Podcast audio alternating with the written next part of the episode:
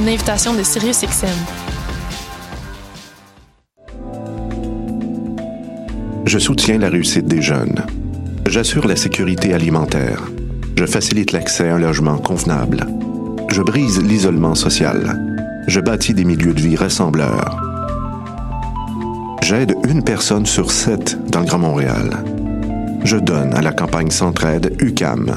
centraide.ucam.ca.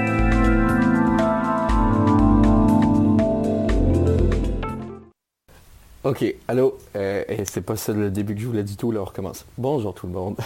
je m'appelle Étienne Copé, je suis content de... J'espère que vous êtes content, c'est ça que je voulais dire. J'ai sorti un album il y a pas longtemps qui s'appelle Et on pleurera ensemble. C'est de la musique très introspective, c'est de la musique douce, c'est de la musique folk. Je pense vraiment que ça se marie bien avec l'automne en ce moment et avec la température qu'on a. Si ça vous tente d'aller l'écouter, il y a un film qui a été fait aussi sur l'entièreté de l'album qui est disponible sur les internets Et on pleurera ensemble. Étienne Copé, j'espère que vous allez bien. Bisous.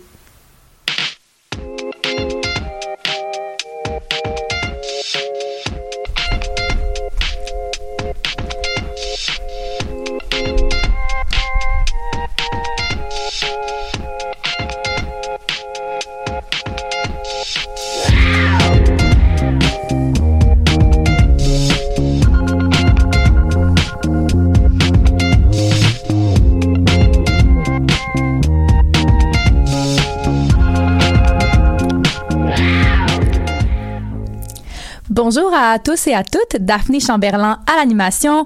On se retrouve aujourd'hui, vendredi 5 novembre, pour la 128e émission de l'Animal Politique déjà. Euh, alors après la petite pause de la relâche scolaire, on démarre en force avec le menu aujourd'hui. Donc on va parler de la fameuse COP26, du plomb qui se trouve dans l'eau disponible dans les, établissements euh, scolaires et euh, on va enchaîner ensuite avec la situation du milieu culturel pendant la quatrième vague de la COVID-19 et on va conclure à l'international avec le Canada et sa situation avec les talibans.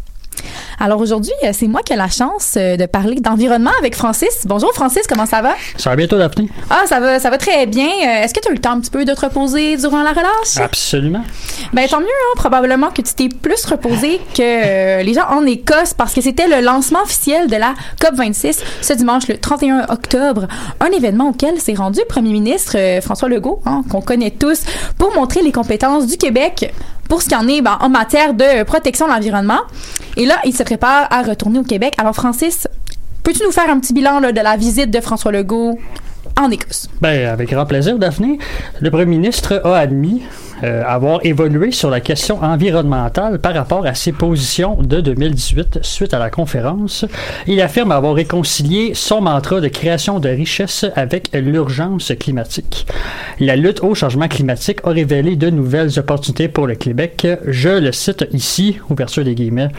Là, on a peut-être développé des nouveaux secteurs en disant on va en même temps qu'on va réduire les GES, créer de nouveaux secteurs, de nouvelles industries au Québec. Il cite en exemple l'investissement de 5 milliards de bidous dans l'électrification, pardon. oui, c'est mon petit mot fétiche pour parler d'argent. parce que j'ai eu l'argent, c'est pour ça que je parle de bidou.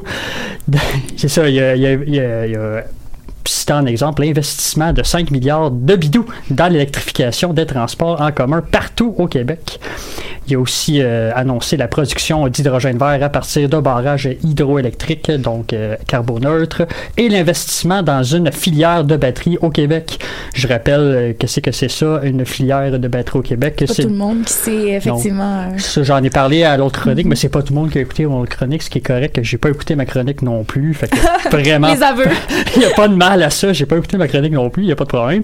C'est une filière de batterie. Dans le fond, c'est l'installation d'une usine, de, de plein d'usines dans le fond au Québec pour, pour se donner les moyens de production de produire des batteries vertes et tout ça au Québec sans importer donc genre création d'emplois donc c'est ça être, être soi-même plus écologique autonome exactement euh, le premier ministre a notamment conclu son sommet en dévoilant de nouvelles initiatives d'entreprise visant à réduire le bilan, le bilan, le bilan GES du Québec. C'est drôle, j'ai toujours eu un préjugé, une méfiance à l'égard des entreprises qui s'impliquent dans le dossier de l'environnement. C'est comme si je me disais que Québec incorporé n'avait pas intérêt à s'investir dans ce dossier sauf pour bien paraître. Je sais toutefois d'apaiser ce cynisme. Car, un, c'est pas très constructif comme attitude. Non, on Parce va que, éviter. dire, c'est la planète, c'est, tout le monde, c'est pas juste moi. Et deux, les entreprises n'ont pas plus à gagner que nous à laisser une catastrophe écologique se réaliser dans ces pires scénarios. Après tout, ce sont ces grandes entreprises qui produisent le plus de GES, alors encourageons-les. Et là, euh, tu parlais tantôt de d'initiatives d'entreprise. Peux-tu nous élaborer un peu ce point-là? Ouais, est-ce que j'ai, j'ai un petit peu, euh, j'ai un petit peu Dérapé. là, moi, dans- encore une fois, dans, dans mon cynisme, là, mais je, je reviens là, dans, c'est ça, dans les initiatives qui ont été dévoilées à la COP 26. Euh, dans le fond, le producteur de whisky, celui qui, euh, qui produit Crown Royal et le fameux rhum Captain Morgan, qu'on a tous déjà donné, fait un party de cégep avec ça.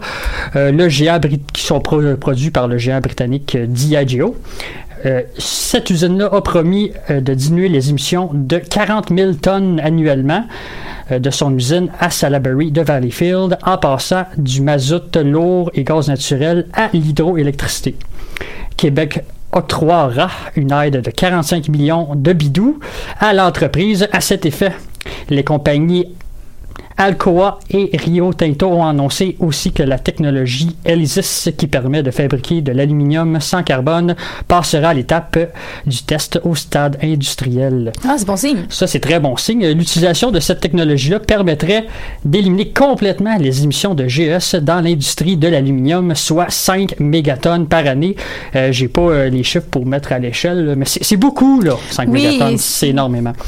En fait, j'ai un petit peu de chiffres, c'est vrai, je t'ai menti. J'en ai un petit peu Un pour petit te peu, mettre. Ouais. euh, C'est bien, c'est bien, on est content. Pour comme te, te situer un peu là-dedans, là, C'est c'est bon. ça? Dans le fond, euh, cet effort-là représente 18 des efforts nécessaires pour réduire les émissions de gaz du Québec de 37,5 d'ici 2030. Et ça, c'est nos objectifs. C'est quand même beaucoup. Oui, donc on remarque en fait, c'est ça, il y a quand même des changements, mais euh, j'imagine que, bon, pour vraiment lutter contre les changements climatiques, il va falloir euh, vraiment ré- réinstaurer complètement euh, le système. Oui. Mais euh, donc, en conclusion, Francis, est-ce que François Legault a dû défendre là, son euh, fameux projet de troisième lien, euh, troisième lien à la COP26? Oui, euh, ça, c'est, j'en avais parlé aussi dans mon autre chronique que j'ai pas écouté, mais que j'ai dit, bon. Donc, tu reviens vraiment sur ton autre chronique, mais c'est bien, on, fait un retour. J'aime ça faire des liens, moi. J'adore bon. ça. Euh, c'est ça. Oui, il y a eu à défendre son projet de troisième lien. Lien. moi aussi, j'ai aussi. Toi aussi, c'est, pas facile comme mot. C'est pas facile, le troisième lien. Petit mot, pas beaucoup de lettres, mais difficile à C'est- prononcer. C'est les plus petits mots qui sont les plus dangereux. C'est comme les insectes, c'est la même Ah. chose. Monsieur Legault a été questionné en conférence de presse mercredi en plein COP26 au sujet des propos de son ministre de l'Environnement, Benoît Charette.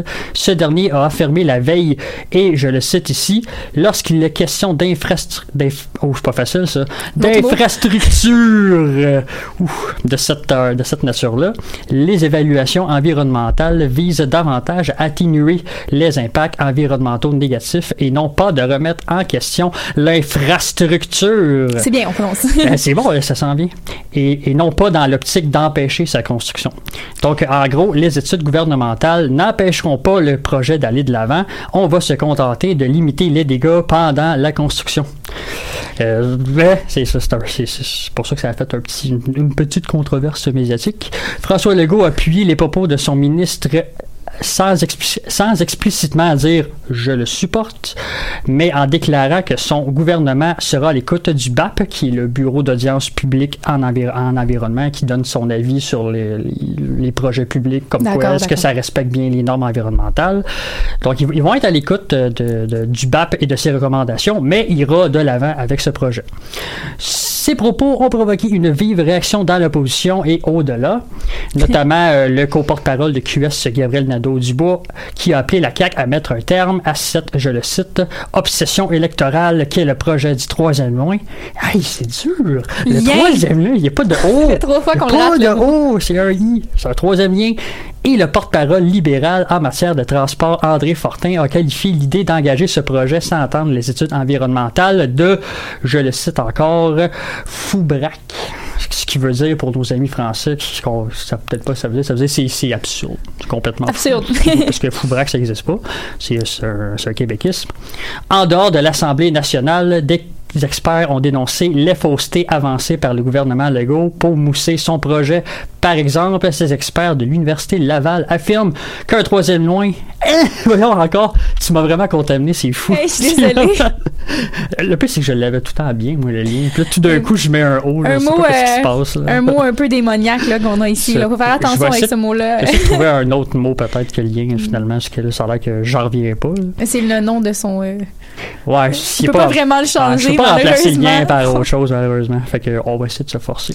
On va se concentrer. On va le prendre, on une grande respiration, on va se concentrer, on va dire le mot lien. Donc, ces experts, comme je disais, rappellent que l'augmentation de l'offre routière amène une augmentation induite du trafic. Ce que ça veut dire, ça, c'est que plus, plus d'offres autoroutières donne plus de circulation automobile. Pourtant, ce que le troisième lien est supposé éviter, parce que le, but de troisième lien, c'est de, on va essayer de défaire la congestion entre Lévis et Québec, Lévis, pardon, et Québec. Mais là, nos- les experts disent que ça fera exactement le contraire. Donc, il y a un petit, problème ici. En conclusion, l'équipe de François Legault a prouvé qu'elle n'aurait effectivement pas de problème à défendre le troisième lien à la COP 26, mais c'était sans éviter de relancer une controverse à ce sujet. Mais je te remercie, euh, Francis. C'est vraiment important, je pense, de revenir sur des gros événements comme euh, la, le COP 20 la Et- COP 26. oui. Faut pas me tromper. Mais euh, donc voilà, euh, on va maintenant enchaîner en musique parce que ça ne peut pas attendre en fait les changements climatiques. Et là, on va changer, on va aller enchaîner en musique avec La vie attend pas. Belle petite transition euh, Tout à fait. avec le sujet. Bonne écoute.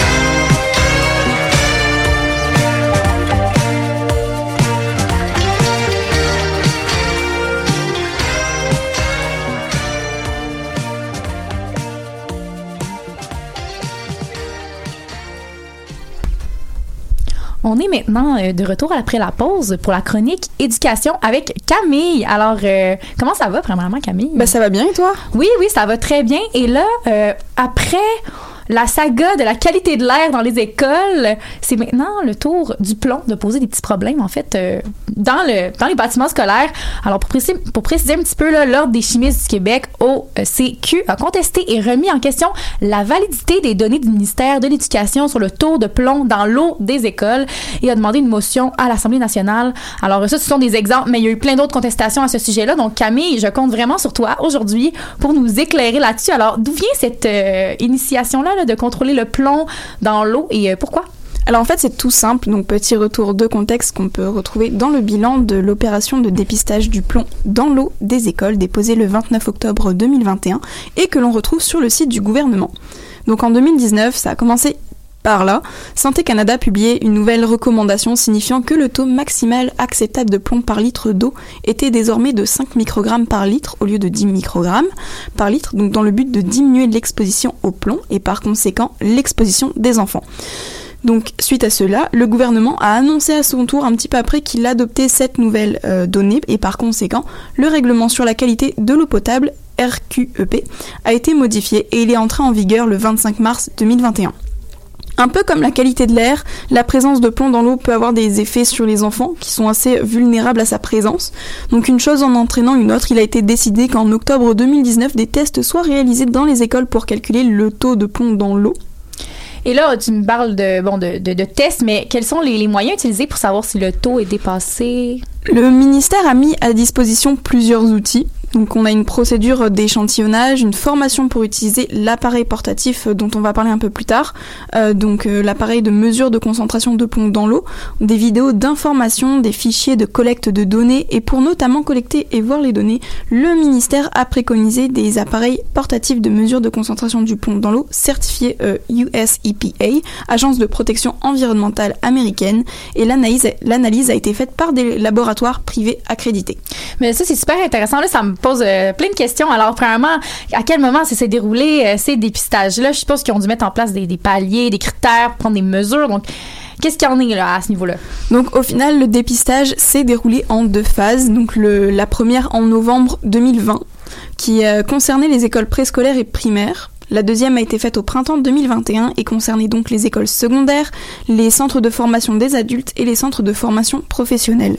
Plusieurs paliers ont été mis en place pour, euh, et pour savoir deux, en- deux échantillons pardon, sont pris. Donc en fait le premier il est pris dès que l'eau coule, genre c'est instantané. Et le deuxième ils vont attendre que l'eau ait coulé euh, 30 secondes. Donc ils vont juste attendre 30 secondes, ils vont prendre l'échantillon et euh, voilà. Donc en dessous de 5 microgrammes par litre d'eau sur les deux échantillons, rien à signaler, tout va bien, on peut continuer à boire de l'eau sans problème. Par contre, si par exemple au premier échantillon on dépasse le seuil, mais qu'au deuxième taux, le seuil est maintenant inférieur à 5 microgrammes, dans ce cas-là, on va préconiser d'attendre que l'eau coule 30 secondes avant de se servir à boire pour que le plomb genre Ouais, pour être sûr, disparaissent. Et euh, si on dépasse les 5 microgrammes par litre d'eau aux deux échantillons, soit on s'assure que l'accès à la fontaine d'eau ne va pas se faire, donc genre on va barricader l'accès, soit on coupe ouais. Pardon, soit on coupe directement l'eau pour être certain que personne n'ira la boire. Donc bien entendu, des travaux sont prévus pour rectifier le tir, on n'a pas forcément de date là-dessus. Donc euh, on parle surtout par exemple de mettre des filtres dans l'eau, des gros gros travaux de plomberie, encore des travaux. Oui, c'est ça. ça. a l'air assez euh, compliqué quand même tout ça. C'est pas simple de gérer euh, ben, ce taux-là, en fait, évaluer tout ça. Et est-ce qu'on a eu des, des résultats avec euh, Alors, en tout, selon le bilan euh, du, du gouvernement, enfin du ministère de l'Éducation, c'est 73 063 points d'eau qui ont été analysés, donc ça fait, ça fait beaucoup. Donc parmi ceux-ci, on compte que 36% des points d'eau mesurés dans le réseau des centres de services scolaires et des commissions scolaires ont dû être immédiatement sécurisés, alors que 64% d'entre eux ont été jugés conformes. Sur les 50 880 points d'eau testés dans les établissements préscolaires et primaires publics, 67 ont été jugés conformes. En ce qui concerne les établissements secondaires, les centres de formation des adultes et les centres de formation professionnelle, 57% des 22 183 points d'eau ont été jugés conformes. Pour les établissements privés, 85% des 3719 points d'eau ont été jugés conformes, donc ça paraît un peu plus de la moyenne là, ça fait beaucoup de chiffres à retenir quand même. Oui, mais on remarque euh, quand même qu'à la tendance globale, ça semble aller quand même bien. Alors pourquoi, euh, pourquoi vouloir une motion? Alors en fait, euh, comment dire, le ministère de l'Éducation a acheté des appareils. Jusque-là, ça semble correct. Yes. Sauf que tout d'abord, euh, personne n'a lancé d'appel d'offres. Et le ministère a acheté pour 1,7 million de dollars, mais c'est pas ça le plus fou, c'est que le ministère a commandé les appareils sans même les tester et Oh. sans même avoir d'évaluation sur sa performance avant l'achat. Ok, ce n'est pas super. Ce que tu m'annonces là, c'est pas très. euh, Donc euh, ben, la validité des résultats avant l'achat, elle est un peu remise en question. Donc ça, c'est une source qui vient d'ailleurs du document déposé à l'Assemblée nationale. Donc euh, en revenant au début, euh, l'OCQ, l'Ordre des chimistes du Québec, veut déposer la, la motion puisque évidemment ils remettent en question la, validé- la validité des, des résultats obtenus. Pourquoi? Parce qu'il y a des résultats de, il y a des possibilités de faux négatifs. Donc euh, ce ne sont même pas les seuls à remettre en doute le résultat, le sujet étant euh, l'émetteur de débats parlementaires. Euh, L'appareil acquis par Québec pour mesurer la quantité de plomb dans l'eau manque de précision et c'est ce qu'a révélé une étude menée par les scientifiques de la ville de Québec, qui dit aussi que là, et là je cite l'article du Devoir, près de 43% des résultats obtenus avec ces, appareils portatifs, nommés Chemio, sont significativement différents de ceux générés par les analyses faites en laboratoire. Autre fait jugé préoccupant, on- 11% des données obtenues à l'aide de Chemio sont décrites comme aberrantes parce que trop éloignées de la moyenne des résultats. Alors, euh, suite à tout ça, euh, qu'est-ce que qu'est-ce que l'OEQ, euh, qu'est-ce que l'OCQ, pardonnez-moi pour le- l'erreur, qu'est-ce que l'OCQ demande concrètement dans sa motion? Donc, euh, c'est une demande qu'on peut retrouver sur euh, leur site internet et qui commence euh, comme suit. L'Ordre des chimistes du Québec demande à tous les députés de l'Assemblée nationale d'adopter une motion que toutes les entrées d'eau des écoles dont les tests ont été effectués par un appareil portatif et qui ont reçu un résultat négatif soient condamnées jusqu'à ce que le gouvernement procède à des tests en laboratoire accrédités.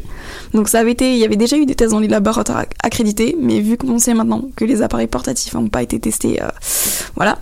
Donc en réponse au risque important de faux négatifs inhérents à l'utilisation des appareils portatifs pour analyser le taux de plomb dans l'eau, nous insistons lourdement sur l'importance de laisser de côté toute partisanerie du côté des élus de l'Assemblée nationale et de mettre en avant toute chose la sécurité du personnel de nos écoles et de nos enfants à l'égard de la consommation d'eau potable. Donc ça c'est ce qu'a rappelé monsieur euh, Michel Alzaïer, président de l'Ordre des chimistes du Québec. Donc les appareils portatifs ne sont pas des outils appropriés pour tirer des conclusions analytiques à la suite de la prise d'échantillons, notamment en matière de suivi réglementaire, comme le confirme le Centre d'expertise en analyse environnementale du Québec. En ce sens, leur utilisation pour le dépistage de présence excessive de plomb dans l'eau peut être commode, mais ne permet en aucun cas d'affirmer que l'eau peut être bue sans risque signifi- significatif. Bien évidemment, je ne dis pas tout non plus. Si vous voulez lire euh, la suite par curiosité, c'est disponible en ligne, mais ça résume un peu la situation qui est quand même assez cocasse. Effectivement, on ne s'en doutait pas en fait. hein, tout, tout cet argent-là dans des dans des produits non non testés, etc. Bref, c'était vraiment intéressant, Camille. Euh, encore une autre saga intéressante à suivre. Donc, je, je vous le suggère en fait d'aller vous informer. C'est vraiment C'est très, euh, c'est c'est ça pique la curiosité. Et sur ce, on va réfléchir à ça pendant la musique Jamais de Steve Beasy.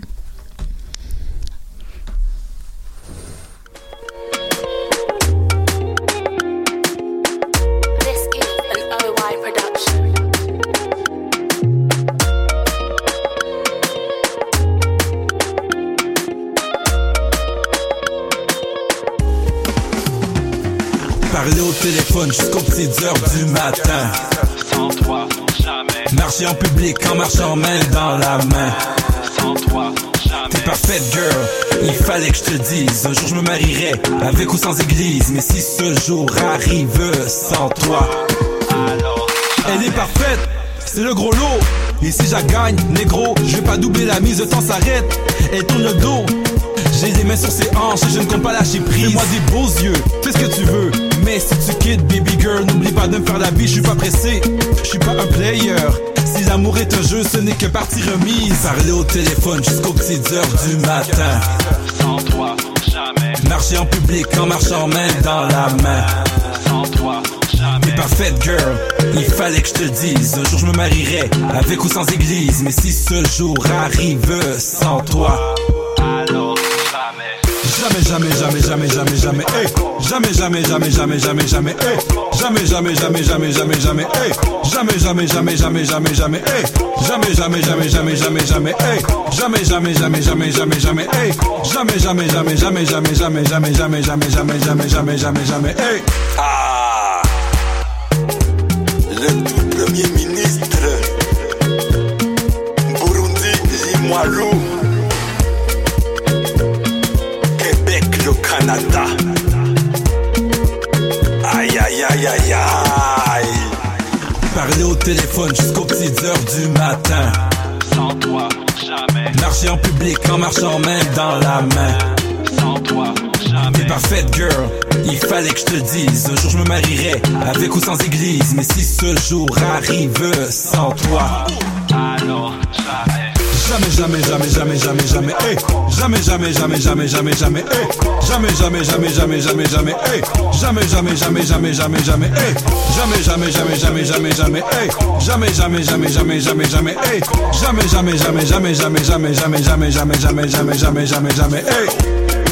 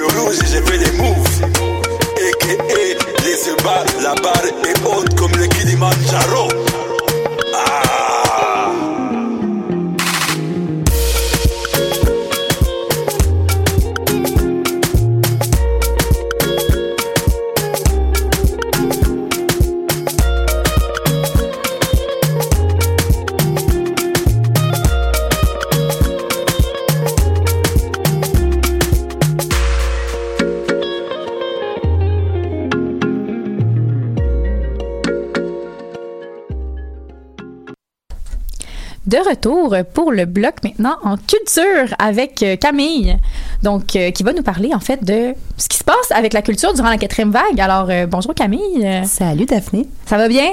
Très très bien et toi? Oui oui ça va bien. Et est-ce qu'on peut en dire autant de, de la situation de la culture euh, dans la famille, dans la, dans, durant la COVID euh? Euh, elle se porte pas trop mal, on dira. C'est en observation là, elle est en convalescence. Euh, on sait que les mesures sanitaires se sont assouplies le 1er novembre. Euh, les changements qu'il y a eu, c'était surtout pour les restaurants, les casinos ou les établissements licenciés comme les karaokés qui ont posé Ouais. beaucoup de soucis par le passé. Donc ils n'ont plus limite de capacité, ils peuvent accueillir autant de personnes qu'ils veulent. On réduit l'écart entre les tables, il passe à un mètre. Et à chaque table, on peut avoir 10 personnes ou alors des gens de trois résidences différentes. Différentes, pardon, au maximum.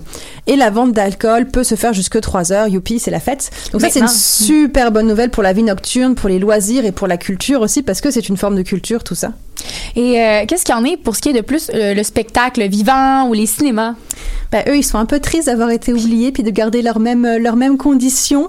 Mais faut quand même dire que euh, les mesures pour eux étaient assouplies depuis le 8 octobre. Donc ils ont quand même eu quelque chose en amont et ils n'ont déjà plus de limite de capacité depuis début octobre, ce qui est quand même pas mal. Ils peuvent accueillir tout le monde qui veut.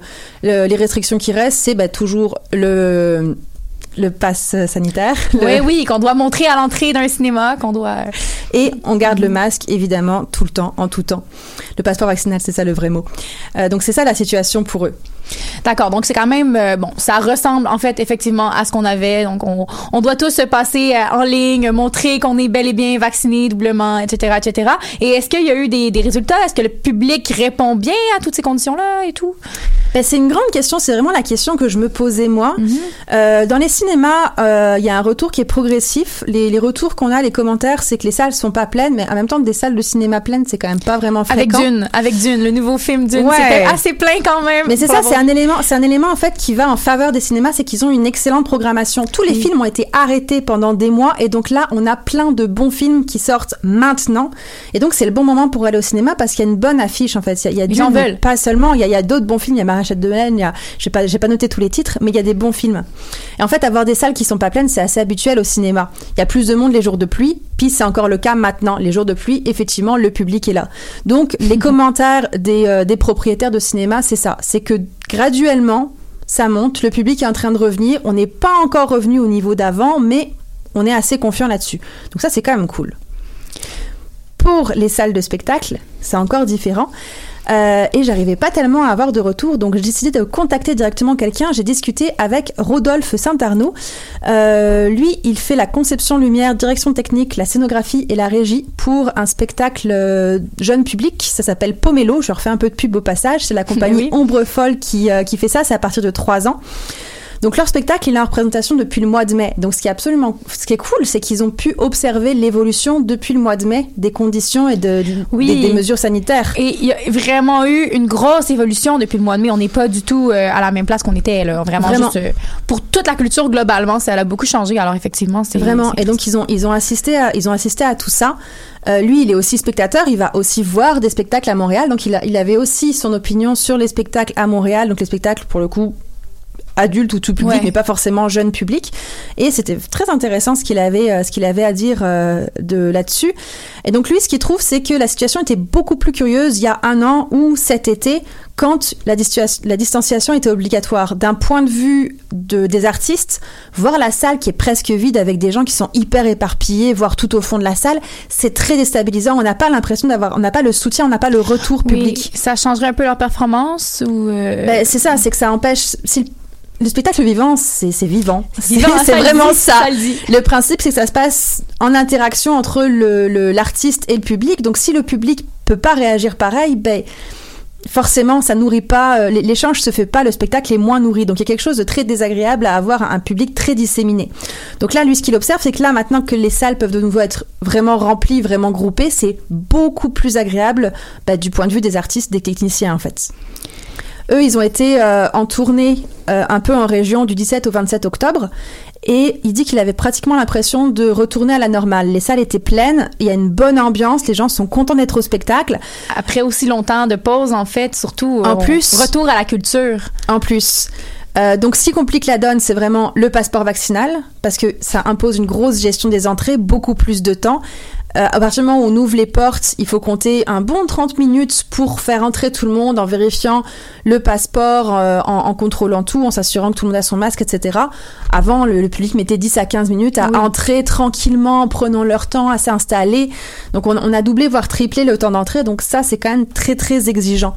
Après, au moment du spectacle, ben, tout se passe bien, quoi. Le, du point de vue des artistes, le fait que le public porte des masques ou pas, bah, ils s'en foutent, quoi. Ça leur, euh, les, les réactions passent quand même. Là, en plus, ce qui va dans leur sens, c'est que c'est un spectacle jeune public. Les enfants, eux, ils n'en portent pas de masque. Ça, c'est un élément intéressant, effectivement, contrairement à, bon, ben, pas mal euh, tout le reste euh, de la population. Ben c'est ça. Donc pour les enfants, l'expérience est vraiment bonne. Puis on parle d'enfants encore une fois qui ont 3 ans et plus. Donc ils n'ont pratiquement connu que la pandémie, ne se souviennent pas ces enfants-là de ce qu'il y a eu avant. Même quand on est rendu à 5-6 ans, on ne se souvient pas. Bah 6 ans, on commence. Ça, c'est fou quand on n'a même. pas de souvenir de ça. Donc c'est des enfants qui vraiment découvrent le spectacle dans des bonnes conditions et qui sont qui, qui peuvent connaître ça vraiment quoi. C'est vrai parce qu'il faut se rappeler que la pandémie, ça fait presque deux ans déjà. Euh, c'est, tu viens de me faire réaliser ça. Ça fait presque Non, deux ans. ça. les enfants sont grandis dans euh, dans. Ils ces- ont grandi là-dedans, puis la mémoire, elle se construit au fur et à mesure. Les souvenirs qu'on a, ils se construisent au fur et à mesure. Ils sont très très flous au début, donc c'est des enfants qui n'ont pas vraiment de souvenirs de avant. Ils ont toujours connu ça presque. Ils se développent quand même très très bien dans les enfants, mais ça c'est une autre, c'est une très, Un autre- très parenthèse. Euh, mais donc il m'a donné aussi le point de vue du public et euh, lui ce qu'il observe, c'est que donc lui il allait voir des spectacles à Montréal. Il dit mais là pour le coup les salles sont pas pleines. Puis Ok, les salles de spectacle sont pas forcément pleines, le spectacle vivant attire pas forcément beaucoup de monde, mais il y avait beaucoup plus de monde que ça quand même avant dans, les, dans le Mhm. spectacle vivant. Et le masque, c'est chiant. Autant du point de vue artiste, on s'en fout, autant du point de vue public, avoir toujours le masque sur la face, ben c'est oppressant, c'est c'est pas agréable. C'est long, c'est ça, ça irrite aussi à la longue, je crois, d'avoir Ouais. de porter le masque. Et est-ce qu'il va y avoir euh, des compromis? Est-ce qu'il y a des compromis qui sont faits ou vraiment euh, Ben, pour l'instant, pas, mais justement, le, le, le milieu du spectacle réclame, réclame ça, réclame, euh, réclame un changement. En fait, ce qui est assez absurde, c'est que euh, on vient d'annoncer que dans les écoles secondaires, le masque n'allait plus être obligatoire en, en cours. Donc ça, c'est génial. Hein, je, je, je dis pas le contraire. Donc on va avoir des élèves qui vont pouvoir euh, suivre les cours euh, sans, sans porter leur masque en permanence. Ils le porteront toujours dans les déplacements. On est d'accord là-dessus. Dans le cas d'un spectacle le public ne bouge pas, on a une salle qui est complètement vaccinée, on le sait, il y a le passeport vaccinal à l'entrée. Ils ne bougent pas, ils sont pas en train de circuler. Pourquoi est-ce qu'on leur impose en plus le masque? Il y a un gros questionnement là-dessus. Est-ce qu'on peut pas justement le retirer, ce masque-là? C'est une question. Le point de vue de Rodolphe là-dessus, c'est que en même temps, ça fait deux ans effectivement qu'on porte le masque et il y a un côté angoissant à ne pas le mettre parce qu'on a l'impression de ne pas être protégé, de ne pas protéger les autres. On est vraiment habitué à ça. Donc aller à un spectacle et enlever son masque, ben, finalement on n'a plus l'habitude. Donc il y, a- un côté angoissant. Lui était vraiment dans, une, dans, une, dans une réflexion de euh, quelle est, quelle est la mesure à faire euh, entre, entre les deux? Mais quand je lui ai suggéré justement qu'on enlève le masque, ben, il n'y avait même pas pensé lui-même tellement on est habitué à ça en fait. Et donc, euh, il y a des variables là, qui expliquent euh, tout ça, en fait, vraiment toute la, la fréquentation euh, par rapport à, aux, aux- aux salles. Est-ce que ça change selon les gens, selon comment c'est perçu? Ben, c'est ça, c'est une question, c'est c'est une question qui comment? À laquelle on répond pas facilement. En fait, on peut pas facilement étudier la fréquentation des salles. J'ai pas trouvé de chiffres sur en ce moment quelle est la fréquentation des salles par rapport à avant, parce que forcément le- les statistiques on les fait après. Mais ce qui est super intéressant, c'est que euh, en avril 2021, là, il y a pas si longtemps que ça, euh, il y a une étude qui est sortie, qui a été faite sur des données euh, prises entre 2004 et 2018. Donc, on parle vraiment de avant la pandémie, mais elle est très très complète. C'est une étude de 500 pages. Elle a été réalisée par Daigle Serre pour le groupe de travail sur la fréquentation des arts de la scène. Cette étude-là, c'est l'étude des publics des arts de la scène au Québec. Elle est vraiment complète parce qu'elle va vraiment développer toutes les catégories de de- d'art de, la scène. Je l'ai pas lu au complet.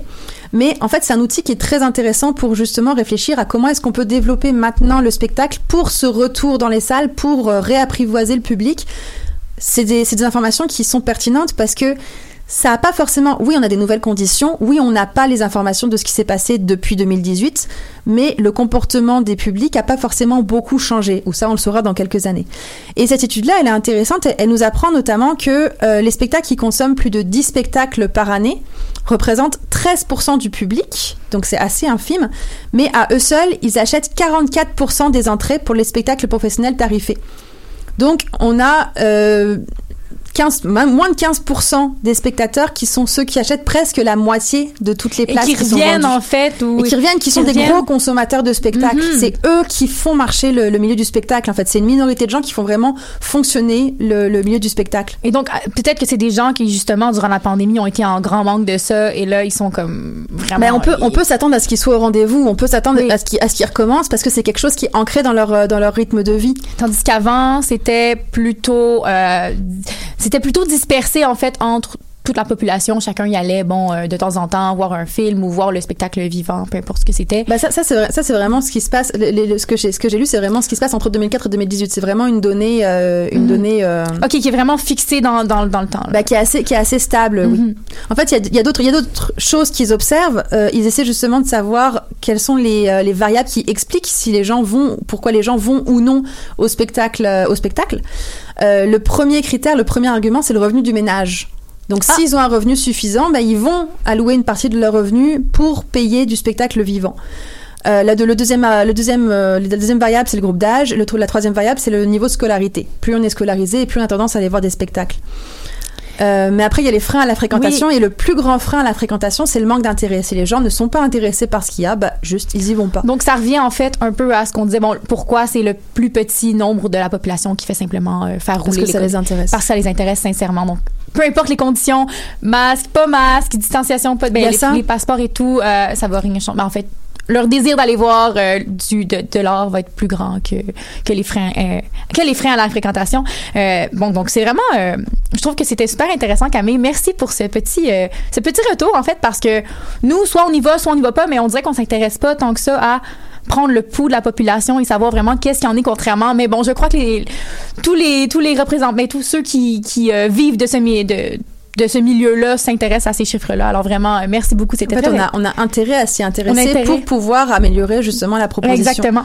Euh, ben, je te remercie vraiment, Merci Camille. à toi. Alors, on va enchaîner en musique avec Partout de Chloé Lacasse. Ce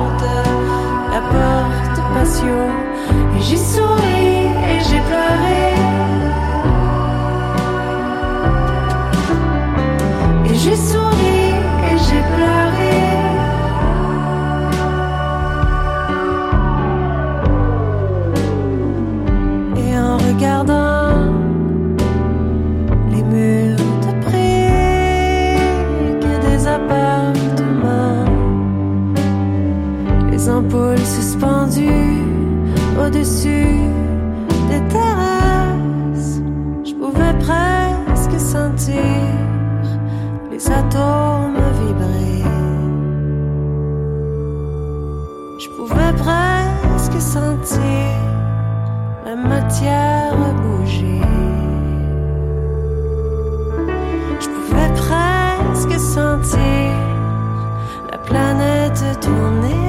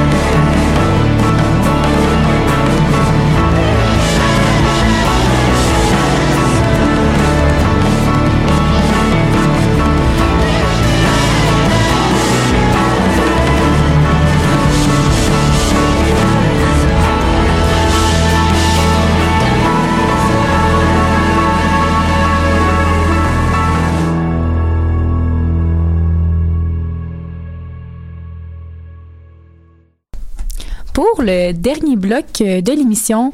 On est avec euh, Thomas pour la chronique internationale qui va faire avec nous le point sur la situation afghane alors que le Canada est entré en contact avec les talibans. Ouais, ben on a appris que le Canada a participé à cinq rencontres avec des représentants du régime, euh, ben je sais pas si on peut appeler ça le régime encore, là, mais du régime taliban euh, à Doha au Qatar. Donc pour, il y en a peut-être qui se demandent pourquoi c'est au Qatar, c'est que le Qatar a comme une espèce de situation géopolitique un peu particulière. C'est un pays du Golfe, donc très près de l'Arabie Saoudite, mais pas idéologiquement. Puis c'est un pays qui est souvent, euh, ben c'est le pays d'Al Jazeera entre autres, euh, qui est d'habitude par là que les groupes terroristes font passer leur message euh, à l'Occident. Puis euh, donc voilà, c'est pour ça que ça avait lieu au Qatar. Euh, puis ce qui est marquant là-dedans, c'est que, que le Canada a posé cinq conditions pour euh, entamer en, en vue d'entamer un engagement officiel. Un engagement officiel, c'est pas une reconnaissance parce que le Canada s'est juré de jamais reconnaître Oui. le gouvernement taliban parce que c'est encore considéré comme une organisation terroriste, mais c'est d'en- c'est de d'entamer justement des relations diplomatiques sans nécessairement reconnaître la légitimité du gouvernement taliban. Donc ces cinq conditions-là, on peut peut-être les passer ensemble. Ouais, ouais. Euh, donc premièrement, puis ça c'est euh, ça c'est un, un des un des gros points, c'est le passage sûr pour les citoyens canadiens et les ressortissants afghans. Euh, on le sait, il y a plusieurs il y a plusieurs Afghans justement qui ont aidé le Canada euh, dans, le, dans, le, dans le conflit dans les 20 dernières années. Euh, et le gouvernement Trudeau veut vraiment les rapatrier au pays. On sait que c'était ça qui était supposé avoir lieu, mais qu'on a été pris de court autant du côté du Canada que du côté des États-Unis euh, avec la prise de Kaboul euh, par les talibans. On se souviendra d'ailleurs que la journée de la prise de Kaboul, c'est la journée où Justin Trudeau avait annoncé euh, le début de la campagne, euh, la campagne électorale fédérale. Donc ouais, il y avait un peu la tête ailleurs, disons ça comme ça. Donc ça, c'est vraiment important pour le gouvernement de rapatrier non seulement les... parce qu'il reste encore quelques Canadiens en Afghanistan, mais aussi Mhm. ceux qui ont aidé le gouvernement canadien, euh, donc des Afghans qui ont aidé le gouvernement canadien. Ça, c'est le premier point. Le deuxième point, c'est aussi un autre point très important, c'est l'accès sans restriction et gratuit pour l'acheminement de l'aide humanitaire. Donc on le sait, puis ça, c'est probablement un des facteurs qui pousse la plupart des pays à... euh, à, ent- à engager, à entamer en fait des, euh, des discussions avec euh, l'Afghanistan, c'est de pouvoir acheminer de l'aide euh, humanitaire parce que euh, ben c'est le programme. Je te donne juste un chiffre. là, le programme alimentaire mondial euh, dit que en novembre, 22,8 millions de personnes vont faire face à une insécurité alimentaire aiguë, ce qui est énorme. Ce qui est énorme, puis ce qui est, ce qui est, ce qui est une catastrophe humanitaire, alors que le deux mois, c'était seulement, quatre- ben seulement, c'est beaucoup, là, mais c'était 14 millions. Donc, hu- hu- 8 millions de personnes de plus qui font face, euh, qui vont faire face, en fait, à de l'insécurité alimentaire aiguë en novembre. Donc, ça, c'est très important pour la communauté internationale de pouvoir sécuriser des routes puis de pouvoir sécuriser un processus pour amener euh, pour amener des denrées pour amener des vivres euh, à la population euh, afghane. Le troisième point ben ça c'est pas très étonnant c'est le respect des droits de la personne Mais y compris ceux des femmes et des filles ce qui a pas ce qui, ce qui était pas nécessairement le highlight du dernier gouvernement taliban en Afghanistan. Effectivement. puis c'est un des points sur lesquels la communauté internationale a travaillé le plus depuis qu'ils avaient chassé la première fois les, les, les talibans du pouvoir. Ils sont malheureusement. Euh, donc ça c'est ça c'est une autre des conditions. La quatrième co- condition c'est un peu la même que celle qui avait été qui avait été euh, qui avait été mise de l'avant par la Russie. Donc c'est un gouvernement inclusif en Afghanistan qui inclut ben, justement les femmes puis aussi des minorités ethniques et euh, religieuses. Puis on le sait le- les talibans ont établi un gouvernement qui est exclusivement masculin et qui compte uniquement euh, qui compte uniquement des talibans, puis dont la grande, grande majorité appartient à l'ethnie Pashtun. Il y a plusieurs ethnies euh, en Afghanistan. Un pays qui est assez artificiel euh, de ce côté-là. Donc, il y a les Pashtuns, il y a les, euh, il y a les Tadjiks, t'as t'as des Baluchs. Beaucoup de Euh. Voilà, mais les, les Pashtuns ne représentent pas la majorité du pays, représentent le plus gros groupe, mais pas nécessairement la majorité. Donc c'est important euh, aussi de respecter les autres groupes ethniques dans ce pays qui a pas vraiment de raison d'être à part des frontières coloniales. Mais bon, ça c'est un sujet pour une autre fois. Puis, euh, puis finalement, c'est euh, le refus de permettre aux groupes terroristes de s'abriter en Afghanistan pour organiser et lancer des attaques hors du territoire afghan. Donc ça, c'est quelque chose qui, parce qu'on le sait, un gouvernement qui est pas très stable, un chaos dans un pays, ça permet souvent l'émergence de groupes euh, de groupes euh, de groupes terroristes puis c'est ce qu'on veut éviter euh, en Afghanistan. Donc c'est c'est ce que le Canada demande. Par contre, il n'y a pas vraiment de rapport de force. Le Canada n'a pas le gros bout du bâton en ce moment parce que ils ont, ils ont dû faire une évacuation un peu euh, un peu chaotique. Ils ont ils, ils- certainement ils enverront certainement plus d'autres soldats. Euh, donc Ils ont peur, ils ont peur d'envoyer d'autres gens là-bas, je veux dire. Ouais, c'est ça. Puis l'opinion publique, euh, c'est pas en ce moment sur euh, d'envoyer des, euh, des soldats en Afghanistan. Euh, donc l'idée, c'est vraiment de négocier le passage des ressortissants afghans et de pouvoir ach- acheminer l'aide humanitaire. Et bien sûr, après, euh, les idées de respecter les droits de l'homme. Mais ça, euh, on peut s'en passer pour quelques, pour quelques mois. Euh, donc, euh, le Canada avait annoncé une aide supplémentaire de 50 millions pour appuyer divers programmes euh, des Nations Unies et de la Croix-Rouge en en nous, alors que l'Afghanistan était pas mal était pas mal dans le milieu du chaos, là, encore euh, là encore pas mal aussi. Puis euh, le Canada a plus d'ambassadeurs en plus en Afghanistan. Donc euh, donc voilà, c'est ce qui se passe côté Canada Afghanistan, c'est une des premières un des premiers gestes du Canada en lien avec le, le gouvernement taliban. Donc ça va être intéressant de voir comment comment ça va se comment ça va se passer pour la suite. Oui, donc ils ont eu des rencontres euh, donc ils se sont vraiment ils ont, ont parlé en fait. Ben, ben pas juste le pas c'était c'était pas une rencontre Canada Taliban, c'était certaines rencontres avec entre autres des représentants du régime taliban, mais aussi des représentants d'autres pays pour parler de la, si- la situation en Afghanistan parce que c'est probablement la situation la une des situations les plus importantes euh, sur la planète en ce moment, puis une des situations les plus changeantes aussi. Euh, donc ça c'était ça, il y a eu cinq rencontres au Qatar comme comme mentionné comme mentionné tantôt. Et est-ce qu'il y a d'autres euh, d'autres en fait donc on ne sait pas encore comment quelle forme ça va prendre tout à fait mais on verra en fait euh, ce qui va ce qui va s'enligner avec ça. On verra si euh, comment comment c'est perçu aussi ces, ces rencontres là est-ce que tu sais à peu près comme l'écho que les, les Québécois ont par rapport à euh, au- au- à, ces- à ces annonces-là qui ont été faites euh, que le Canada Ben, c'est sûr que ben, l'actualité internationale, c'est rarement, euh, c'est rarement une euh, des, des journaux. Donc, c'est sûr que c'est difficile d'avoir une réaction, surtout que c'est arrivé hier. Mais on le sait, autant au Canada qu'aux États-Unis. Il n'y a pas grand monde qui est partant pour renvoyer des soldats après le fiasco, Non, après le Mhm. fiasco de la guerre en Afghanistan. Puis, puis c'était justement ça, c'était l'aspect oh non, la crise humanitaire et euh, le droit des femmes, c'est les deux gros enjeux qui semblent euh, toucher les gens, euh, toucher les gens ici, que les gens voudraient voir euh, se régler. Euh, mais c'est pas. D'ailleurs, le Canada est pas, est pas le seul, euh, est pas le seul à avoir rencontré. euh, non le ça il y a eu d'autres rencontres ouais mhm. Exact. Euh, ben, on se souviendra, il y a quelques semaines, puis ça, j'en, avais parlé, mais il y a eu une, ren- une rencontre avec, avec les dirigeants russes, donc à Moscou, qui avaient eux aussi une espèce de, de, de, de programme que le, le gouvernement taliban devait respecter, mais la Russie, elle, allait plus loin, puis et envisageait peut-être une reconnaissance. Le Canada l'a répété maintes et maintes fois. Faut pas voir ça comme une reconnaissance du gouvernement. Non, vraiment pas, parce que ça, ça va venir appuyer, en fait, ça, ça viendrait appuyer là, le régime taliban s'il reconnaissait que c'était Oui, c'est ça. Puis le Canada, va, Non, non, le, non, Cana- non. le Canada va pas faire ça. Mhm. Donc, il y a eu une rencontre euh, il y a quelques semaines. Et la semaine dernière, il y a aussi eu euh, une rencontre avec les six pays frontaliers d'Afghanistan. Donc, l'Ouzbékistan, le Tadjikistan, l'Iran, le Pakistan, le Turkménistan, Les pays la Chine. Euh, pas mal, ouais. Et, et la Russie qui était là aussi. Puis eux aussi ont appelé à une mobilisation pour l'aide humanitaire parce que c'est ça le gros problème en ce moment. C'est aussi un problème pour ces pays-là parce que ça veut dire des millions de réfugiés. Si tu as 22,8 millions de personnes qui souffrent euh, d'insécurité alimentaire aiguë, il y a du monde qui vont essayer, qui vont tout faire pour survivre, donc qui, vont se pousser. Puis ça veut dire un, influx migratoire pour euh, pour ces pays-là. Puis on voit en- encore une fois, ça revient avec ce que je, ce que je ce que je rappelais euh, il y a quelques semaines. Euh, il y a certains, on sent qu'il y a comme une alliance qui est en train de se faire avec justement l'Iran, le Pakistan, la Chine, la Russie, qui sont des, des puissances certaines mondiales, certaines régionales, pour incarner Ouais. le, le, le rôle de stabilisateur euh, en Afghanistan. Donc, c'est un peu de limiter les, les dégâts, si on peut le dire euh, de cette façon-là. Ouais, c'est ça. Puis, puis c'est d'aider les. La grande question, c'est comment est-ce qu'on peut aider les gens, les Afghans, sans soutenir le gouvernement taliban, qui, Oui. est- qui, qui paraît être une tâche presque, euh, presque impossible. Mais c'est ça que le Canada et dans une certaine mesure les autres pays aussi. Les alliances entre eux, ouais. Essaient de faire parce que. euh, ben, même si ça se passe pas, même si ça se passe pas chez toi, t'as pas le goût que 22,8 millions de personnes meurent de faim, euh, meurent de faim. Donc, euh, ça semble vraiment tout un casse-tête, en fait. Ne pas appuyer le régime, aider les gens là-bas, faire reconnaître les droits de la personne, euh, vraiment tout un, tout un mélange de, de situations compliquées. Puis c'est puis c'est vraiment pas fini parce qu'on le sait, c'est arrivé en août là, on est on est Mhm. juste en novembre puis on sait pas vraiment de quoi ça va avoir l'air pour euh, pour euh, pour les années pour les années pour les années à, pour les années à venir, on sait pas si en, en ce moment il y a pas d'intervention militaire qui est prévue par à peu près personne parce que on l'a déjà essayé, c'est un fiasco.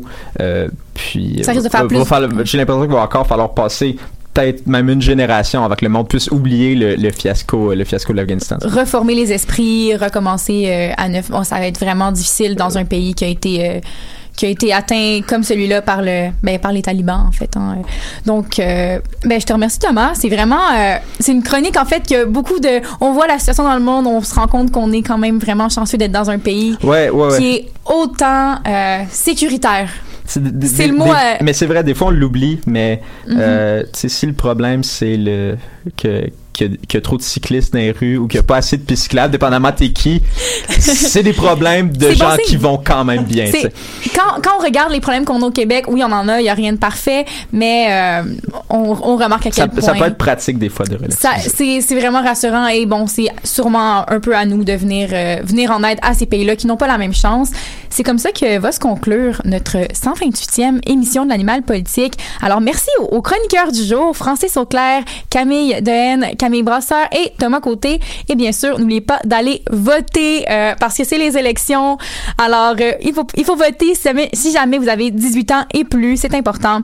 Et je n'oublie pas non plus de remercier euh, Manon notre chère régisseuse qui est toujours fidèle au poste Manon on ne je sais pas ce que l'on ferait Toujours. sans toi Toi- Ben, oui. je pense que honnêtement, euh, l'émission n'existerait pas sans moi. là. Je veux pas me lancer des fleurs, là, mais non comme- mais les, les fleurs te reviennent Manon alors prends-les comme on le dit Euh, alors merci à tous et je vous souhaite une bonne semaine de bonnes élections et on se revoit la semaine prochaine même heure même poste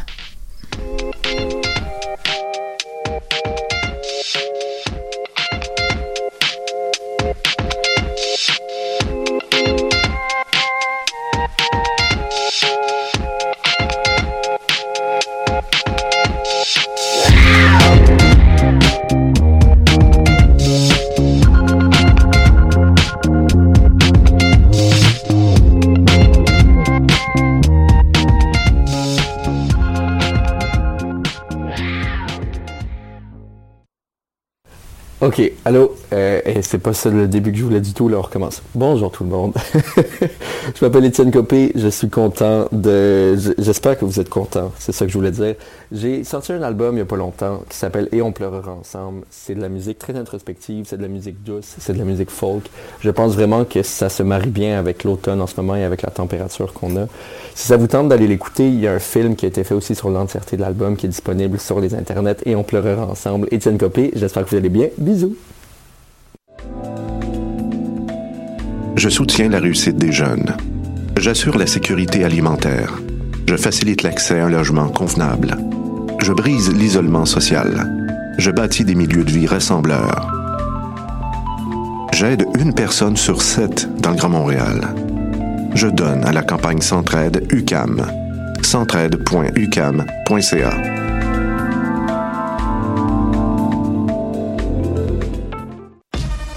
4 au 14 novembre, Coup de cœur francophone présente plus de 90 spectacles dans 15 salles montréalaises. Place à l'audace et aux découvertes avec Diane Dufresne, Ariane Roy, Valence, Connaisseur Ticazo, Command de bord, Mike Zup, Thierry Larose, Fudge, Calamine, Gab Paquet, Twenty Sum, Marie-Claudel et tellement d'autres. Pour tout savoir, consultez coupdecoeur.ca. Coup de cœur francophone, une invitation de SiriusXM. Norte Tropical, sous la direction artistique de Bougat. C'est un cocktail explosif de la musique latine d'ici, présenté au théâtre Le National les 15 et 16 octobre. Sur scène, le vendredi 15 octobre, place à l'univers des musiques urbaines avec Raymond Chicharon et Sonido Pesao.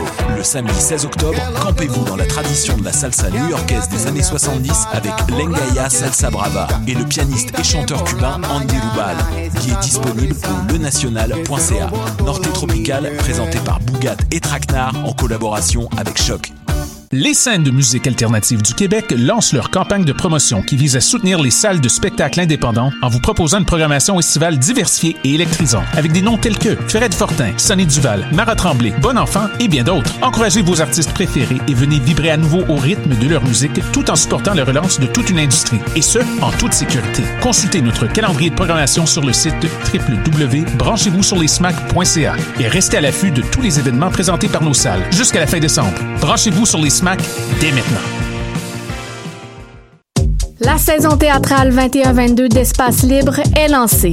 Huit propositions artistiques, un spectacle déambulatoire dans les rues du Centre-Sud, sept spectacles en salle et plusieurs spectacles offerts en web diffusion. Théâtre en extérieur, comédie, drame historique, documentaire, drag king, cinéma d'art, performance, cirque et cabaret font écho aux titres qui résument la programmation. Rendre visible, rendre audible. Procurez-vous vos billets dès maintenant sur espacelibre.qc.ca.